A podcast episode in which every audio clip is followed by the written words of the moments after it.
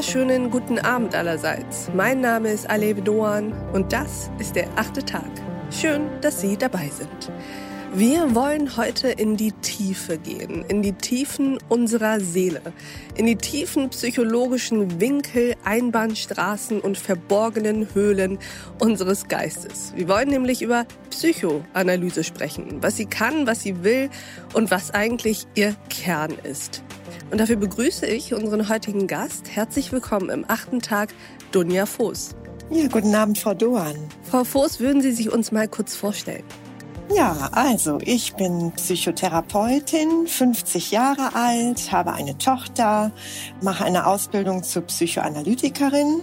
Ursprünglich habe ich als Ärztin gearbeitet und bin dann in den Journalismus auch gegangen. Und Sie sind heute hier, um mit uns auch über Psychoanalyse tatsächlich zu sprechen und Ihren Kern, nämlich die Bindung. Lassen Sie uns doch mal an Ihrer Welt teilhaben. Ja, also die Psychoanalyse hat mich immer schon fasziniert, weil sie eben die Bindung so sehr betont. Und zwar besonders die Mutter-Kind-Bindung. Hm. Das ist ja die erste Bindung, die jeder Mensch erlebt. Also schon im Mutterleib beginnt ja die psychische Entwicklung. Und da sind wir unzertrennlich mit der Mutter verbunden. Und diese Bindung zu verstehen, hilft auch später psychische Entwicklung und psychische Störungen zu verstehen. Und wenn wir da ein Verständnis für haben, dann können wir psychisch kranken Menschen damit unfassbar helfen.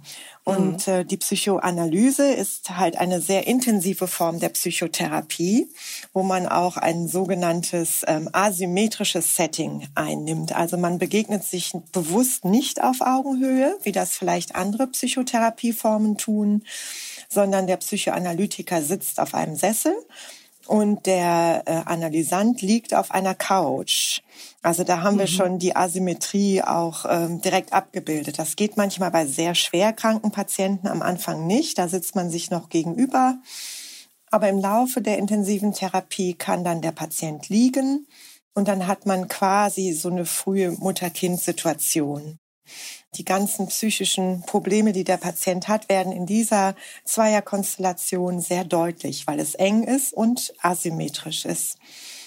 Und dann kann der Patient alte Dinge durchleben und der Analytiker kann das zulassen und äh, quasi neue Wege mit dem Patienten einschlagen.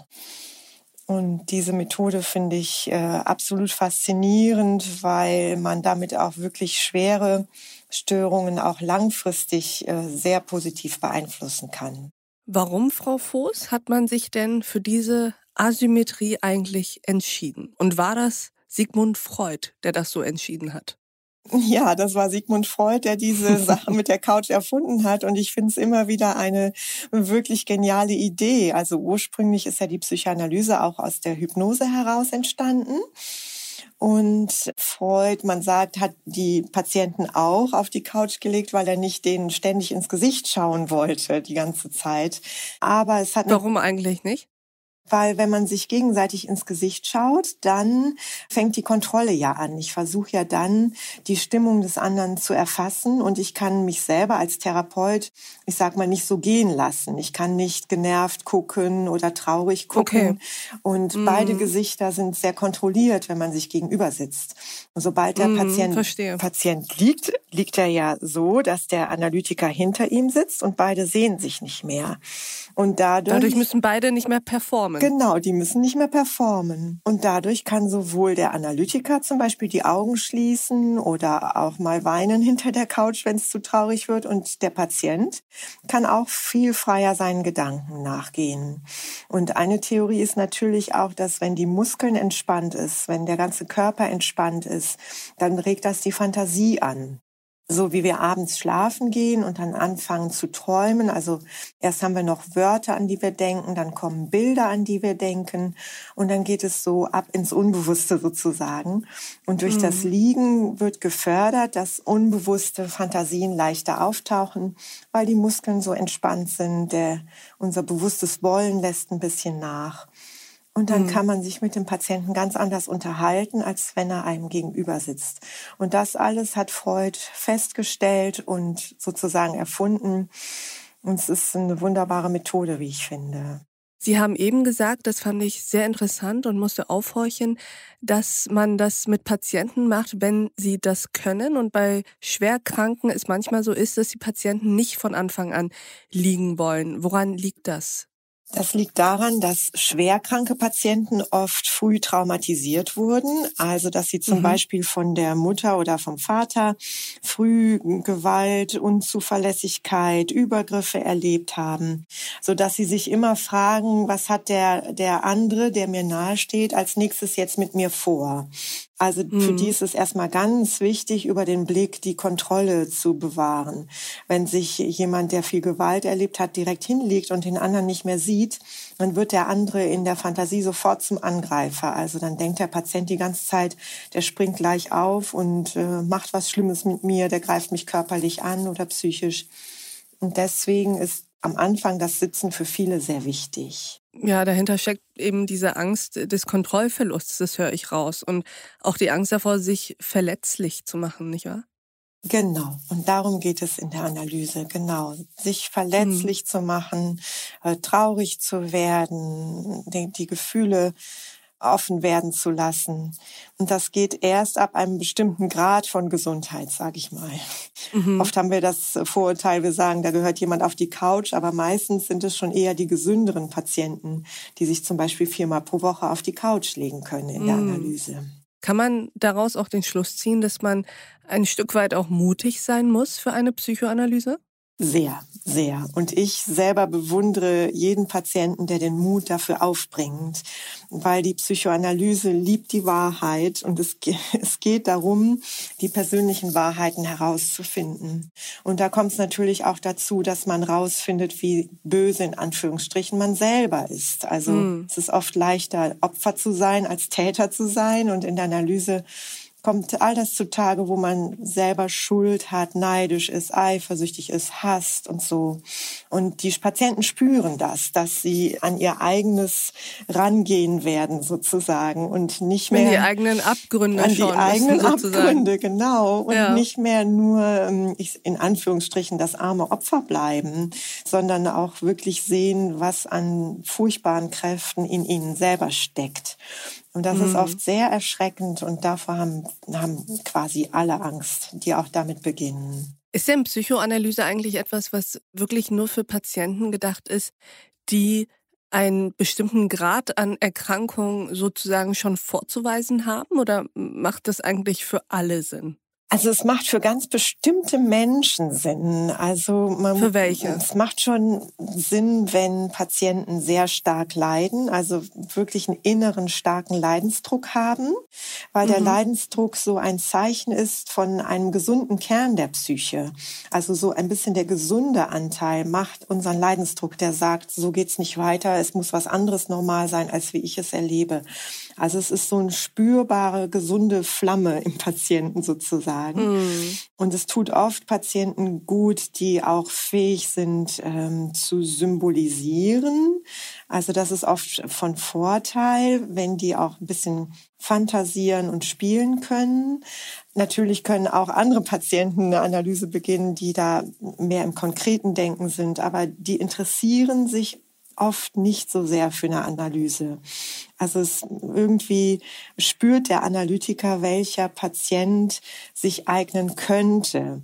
Und es gibt natürlich auch Analytiker, die ähm, eher autistisch veranlagte Patienten oder äh, sehr wenig spielerische Patienten aufnehmen können. Das liegt oft auch an der Persönlichkeit des Analytikers, welche Patienten er für eine Analyse als geeignet hält. Und das sind hochindividuelle Entscheidungen sind es. Was ich mich frage, woran macht man denn fest aus psychotherapeutischer oder psychologischer Sicht, ob ein Patient jetzt eine Psychoanalyse machen sollte oder vielleicht eher eine Verhaltenstherapie? Also es geht natürlich immer der Wunsch vom Patienten aus. Viele Patienten, die sich informieren über die verschiedenen Formen der Therapie, die sagen von sich aus, ich möchte mit einer Verhaltenstherapie anfangen. Oder viele ähm, fangen zuerst mit Entspannungsübungen an, dann mit einer Verhaltenstherapie und kommen dann in die Analyse. Und manche Patienten wollen zuerst nicht so in die Tiefe gehen. Das macht denen Angst. Die brauchen erst mhm. etwas, ähm, so eine bewusstseinsnähere Therapie, die ja die Verhaltenstherapie bietet, ähm, mhm. dass sie so schrittchenweise kommen. Aber es gibt auch Patienten, die leiden wirklich sehr und die spüren, dass sie äh, enge Bindung brauchen. Und wenn Sie wissen, dass eine Analyse drei bis viermal pro Woche stattfindet und auch von den Kassen gezahlt wird, dann entscheiden sich diese Patienten auch gerne direkt für eine Analyse. Die brauchen die Bindung und suchen die, wollen die auch.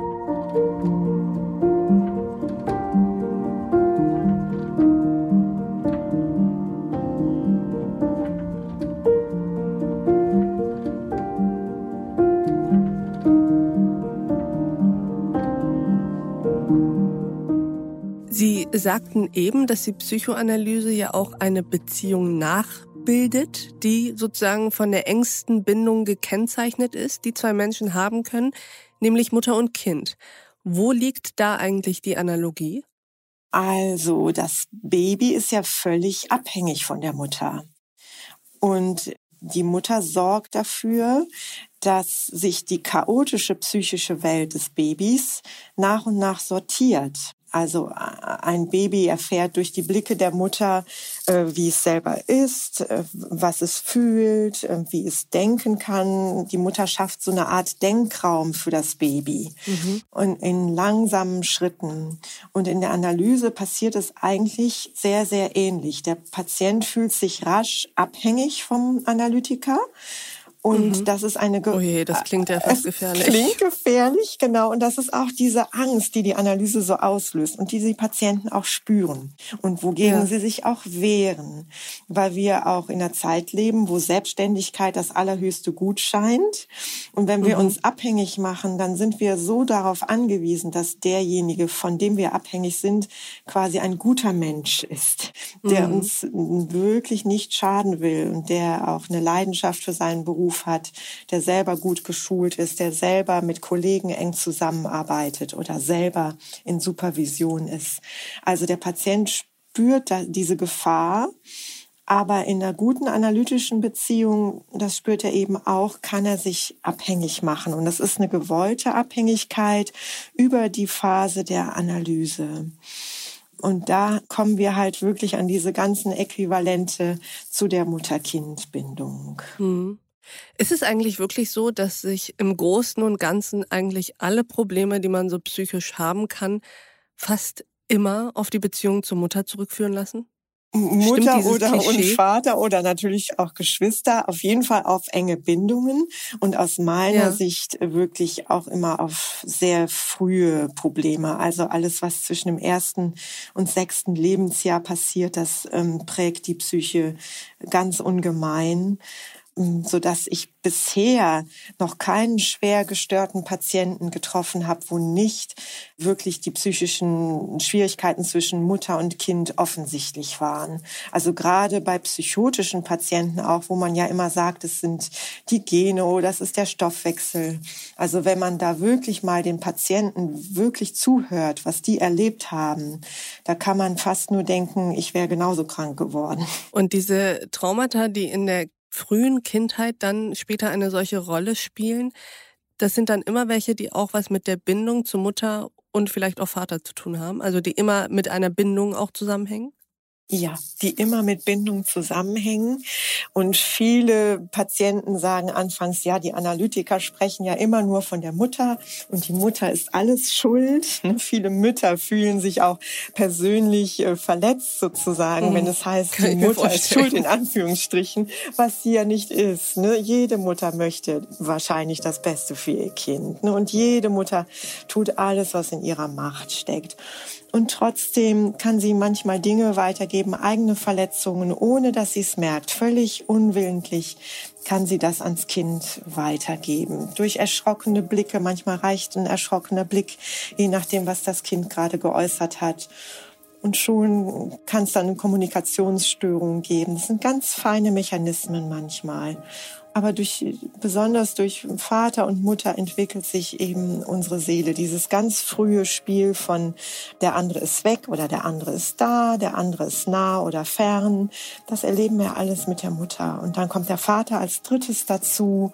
Der kann die Bindung stabilisieren auch zur Mutter. Der kann das Kind aber auch ein bisschen trennen von der Mutter. Der hat eine ganz gesunde Funktion, aber er hat eine andere Funktion als die Mutter. Es sei denn, das Baby wächst von Tag eins an wirklich beim Vater auf. Dann hat natürlich auch der Vater diese starken Einflüsse.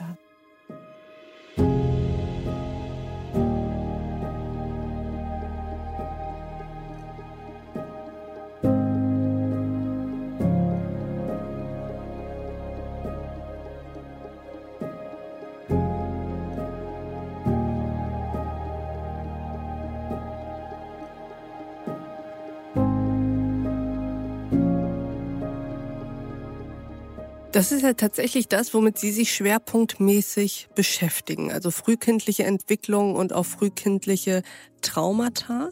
Und in diesem Zusammenhang kritisieren Sie ja auch die sogenannte Voiter-Praktik. Was hat es mit der eigentlich auf sich? Ich kannte die tatsächlich vorher noch gar nicht. Ja, also es ist so, dass frühe medizinische Eingriffe viele Kinder traumatisieren und auch viele Psychotiker berichten, dass sie sehr früh zum Beispiel Operationen über sich ergehen lassen mussten oder eingegipste Beine hatten oder so.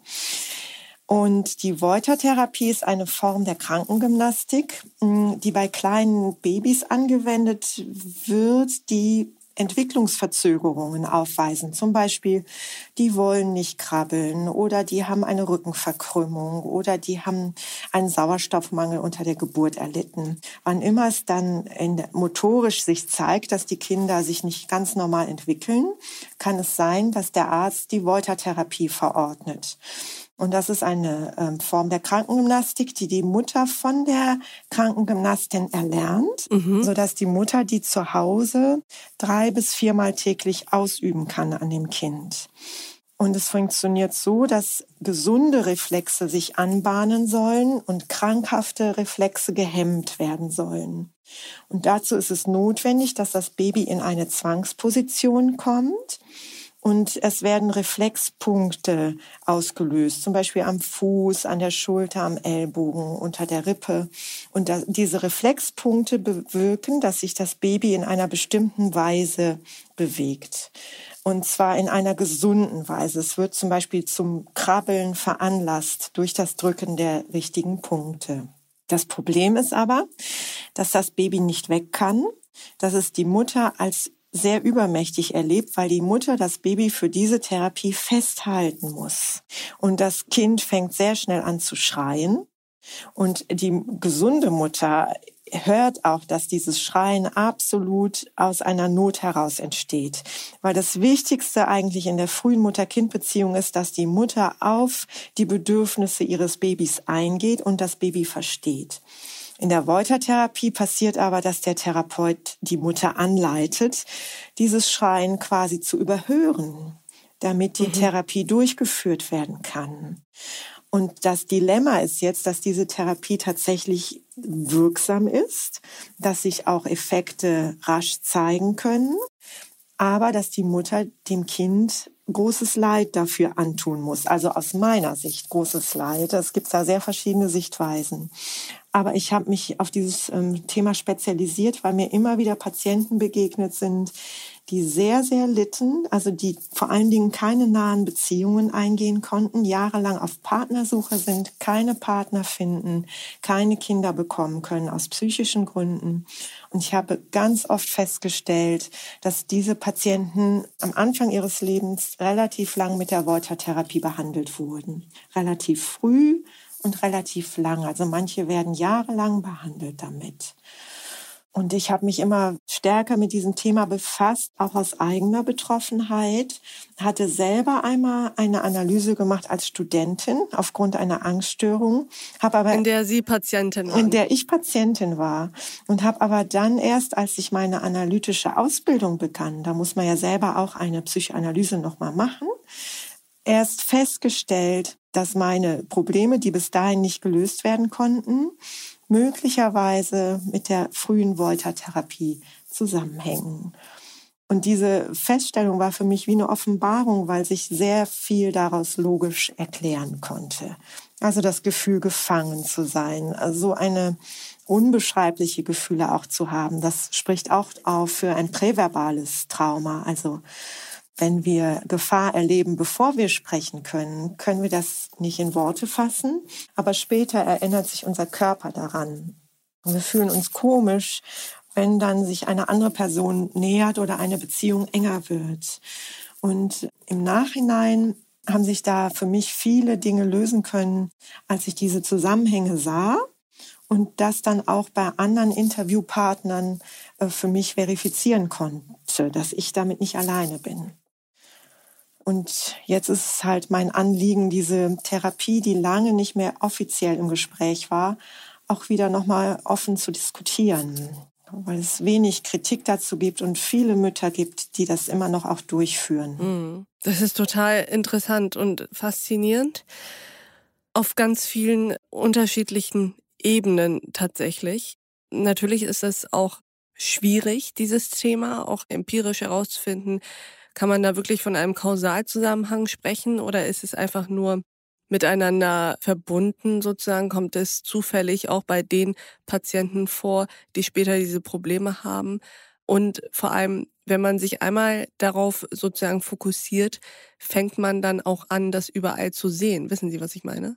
Ja, ja, das tut man vor allen Dingen am Anfang. Mm. Das ist so ein bisschen wie am Anfang einer Therapie, wenn der Patient lernt, sich abzugrenzen, macht er das halt ganz extrem. Und das ist wirklich natürlich die Gefahr, das immer und überall zu sehen. Und es ist, es ist auch andere Menschen mit präverbalen Traumata erleben ganz ähnliche Dinge natürlich. Und das ist immer.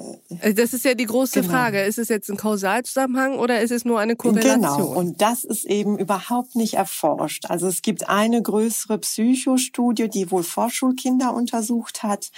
Aber ähm, größere Studien sind meines Wissens zu dieser Frage überhaupt nicht gelaufen. Aus, aus meiner Sicht, es wäre ein kausaler Zusammenhang sehr logisch, weil die Bindungs- und mhm. Säuglingsforschung herausgefunden hat, dass es Trauma traumatisch auf die Kinder wirkt, wenn die Mutter nicht das Kind hört, nicht auf die Bezie auf die Ja, und vor allem nicht mehr die natürliche Mutterrolle sozusagen hat, sondern sie wird ja dann sozusagen übernimmt ja eine ganz andere Rolle und dass das ein Kind traumatisiert, das kann ich mir gut vorstellen. Genau. Und vor allem auch diese Bindung und Beziehung ja auch sehr sehr stört. Ja, die Mutter wird der Intuition beraubt sozusagen, dem natürlichen Impuls, dem Kind da einfach zu helfen. also es rauszuholen. Und das ist, ist das weit verbreitet, diese Voiter-Therapie? Es ist immer noch weit verbreitet. Es ist äh, unbekannt unter den Menschen, weil die Erwachsenen, die das als Baby bekommen haben, oft gar nicht wissen, dass sie das bekommen haben. Und das ist natürlich weit verbreitet bei behinderten Kindern, die sich auch mhm, kaum dazu mhm. äußern können. Bei Frühchen ist es weit verbreitet. Ähm, also in den ganz äh, frühen Stadien der Kindesentwicklung ist es immer noch weit verbreitet.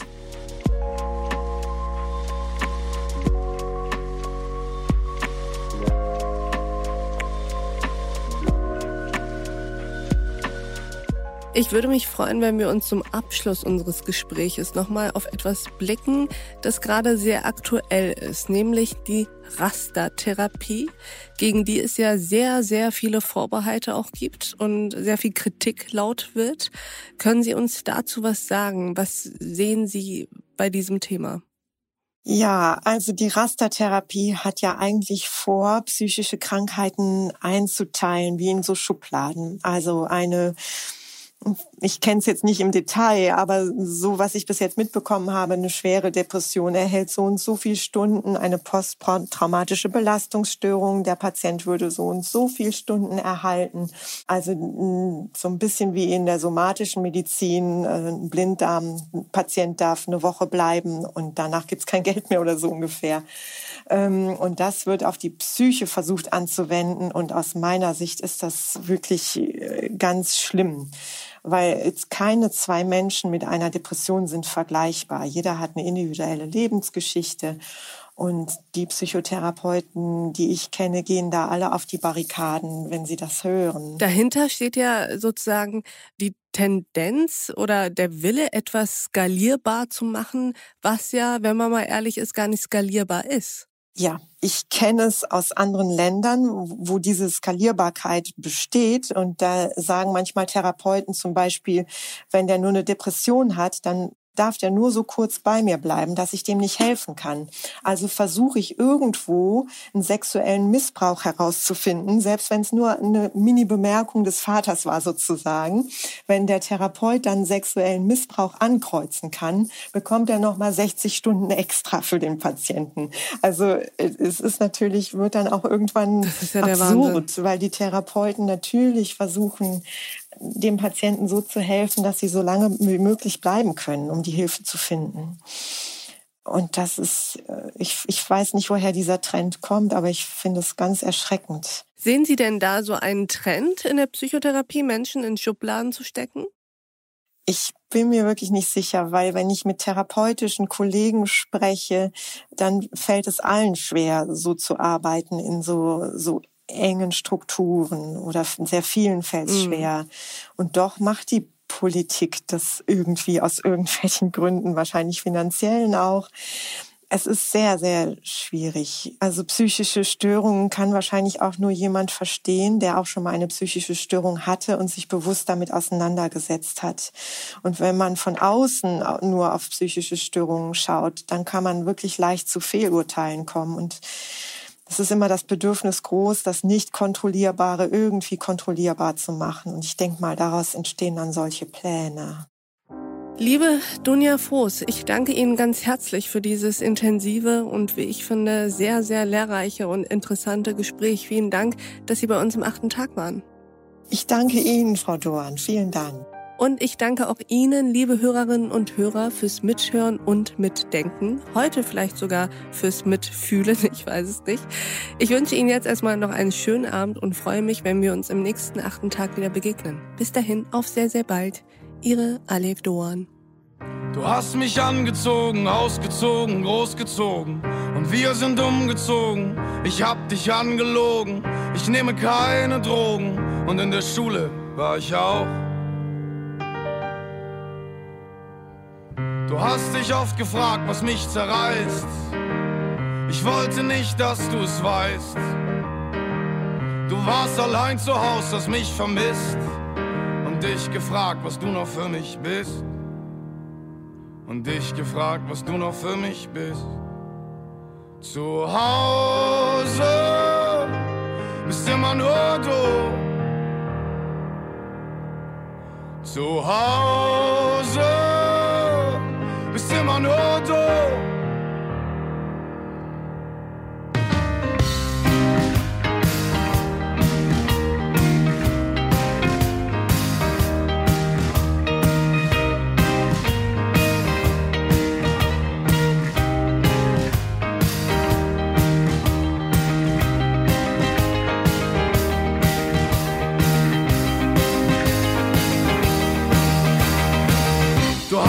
abgeholt und hingebracht. Bis mitten in der Nacht wegen mir aufgewacht. Ich habe in letzter Zeit so oft daran gedacht. Wir waren in Prag, Paris und Wien, in der Bretagne und Berlin, aber nicht in Kopenhagen. Du hast dich oft gefragt, was mich zerreißt, und ich habe aufgehört, mich das zu fragen. Du warst allein zu Haus, hast mich vermisst und dich gefragt, was du noch für mich bist. Und dich gefragt, was du noch für mich bist. Zu Hause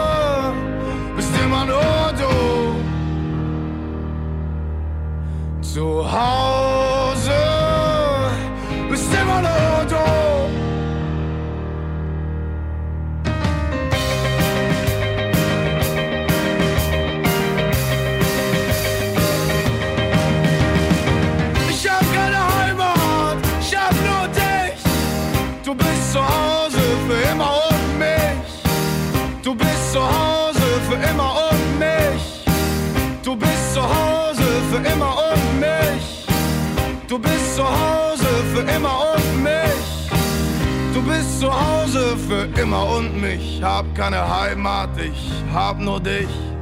Du bist zu Hause für immer und mich.